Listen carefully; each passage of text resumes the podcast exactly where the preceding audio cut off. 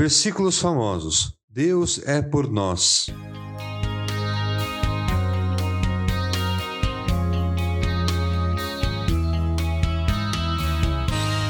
Que diremos, pois, diante destas coisas? Se Deus é por nós, quem será contra nós? Romanos 8:31.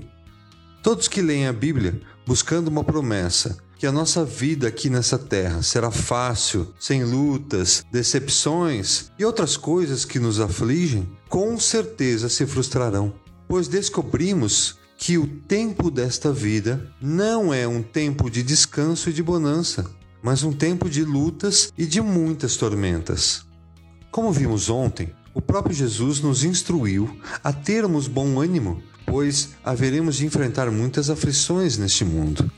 Eu lhes disse essas coisas para que em mim vocês tenham paz. Neste mundo vocês terão aflições. Contudo, tenham ânimo, eu venci o mundo. João 16:33. No versículo que lemos no início, vemos um testemunho do apóstolo Paulo, que conhecia muito bem a realidade das aflições deste mundo hostil. Várias vezes ele alertou os seus leitores nas suas cartas deste fato. Certa vez, Paulo, acompanhado por Barnabé, depois de pregar na região de Listra e Derbe, onde hoje nós conhecemos como Turquia, passaram por grande perseguição, chegando até a serem apedrejados poderiam facilmente desistir depois disso e voltar para Jerusalém, onde estariam em segurança. Mas havia algo em seus corações que os impelia a seguir em frente. E vejam o que aconteceu. Eles pregaram as boas novas naquela cidade e fizeram muitos discípulos. Então voltaram para Listra, Icônio e Antioquia fortalecendo os discípulos e encorajando-os a permanecer na fé, dizendo: É necessário que passemos por muitas tribulações para entrarmos no reino de Deus. Atos 14, 21 e 22. Aqui, eles são levados pelo Espírito a entender algo muito profundo. Pois, ainda que estejamos em um mundo cheio de adversidades, estamos ao lado de um Deus que a todas elas pode vencer por isso ele diz: se Deus é por nós, quem será contra nós? O mesmo Paulo disse o seguinte na sua segunda carta à igreja de Corinto: De todos os lados somos pressionados, mas não desanimados. Ficamos perplexos, mas não desesperados. Somos perseguidos, mas não abandonados. Abatidos, mas não destruídos trazemos sempre em nosso corpo o morrer de Cristo, para que a vida de Jesus também seja revelada em nosso corpo. 2 Coríntios 4, 8 e 10. Paulo é conhecido como o apóstolo aos gentios, o principal responsável pela propagação das boas novas da salvação em Cristo para os povos não judeus e até chegar a nós. Nesta obra magnífica, a qual somos imensamente gratos, não foi a ausência de inimigos que trouxe a vitória, mas a incapacidade deles de impedir que esta mensagem redentora chegasse a nós.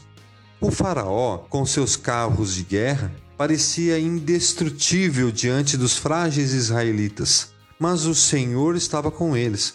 Foi esmagado e os pequeninos servos do Senhor tiveram uma gloriosa vitória. O gigante Golias transpirava superioridade de força diante do quase indefeso Davi. Mas o pequeno pastor o enfrentava em nome do Senhor dos Exércitos. Por isso, o gigante veio ao chão. Se Golias não subsistiu diante daquele que era por Davi, os gigantes que se levantam contra nós todos os dias também não poderão. Mas devemos tomar muito cuidado para não interpretar errado essa verdade pensando na nossa vontade, pois por nós viveríamos sem aflições. Mas essa promessa é para aqueles que querem viver dentro da vontade de Deus. Assim e só assim Ele poderá ser por nós.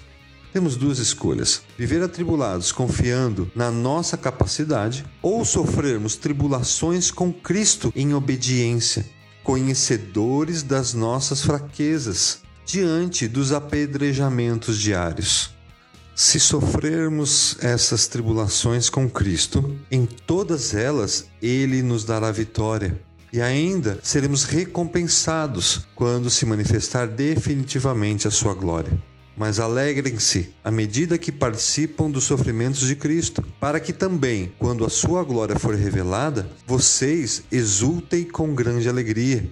Se vocês são insultados por causa do nome de Cristo, felizes são vocês, pois o Espírito da glória, o Espírito de Deus, repousa sobre vocês. Se algum de vocês sofre, que não seja como assassino, ladrão, criminoso, ou como quem se intromete em negócios alheios. Contudo, se sofre como cristão, não se envergonhe, mas glorifique a Deus por meio deste nome. 1 Pedro 4, 13 a 16.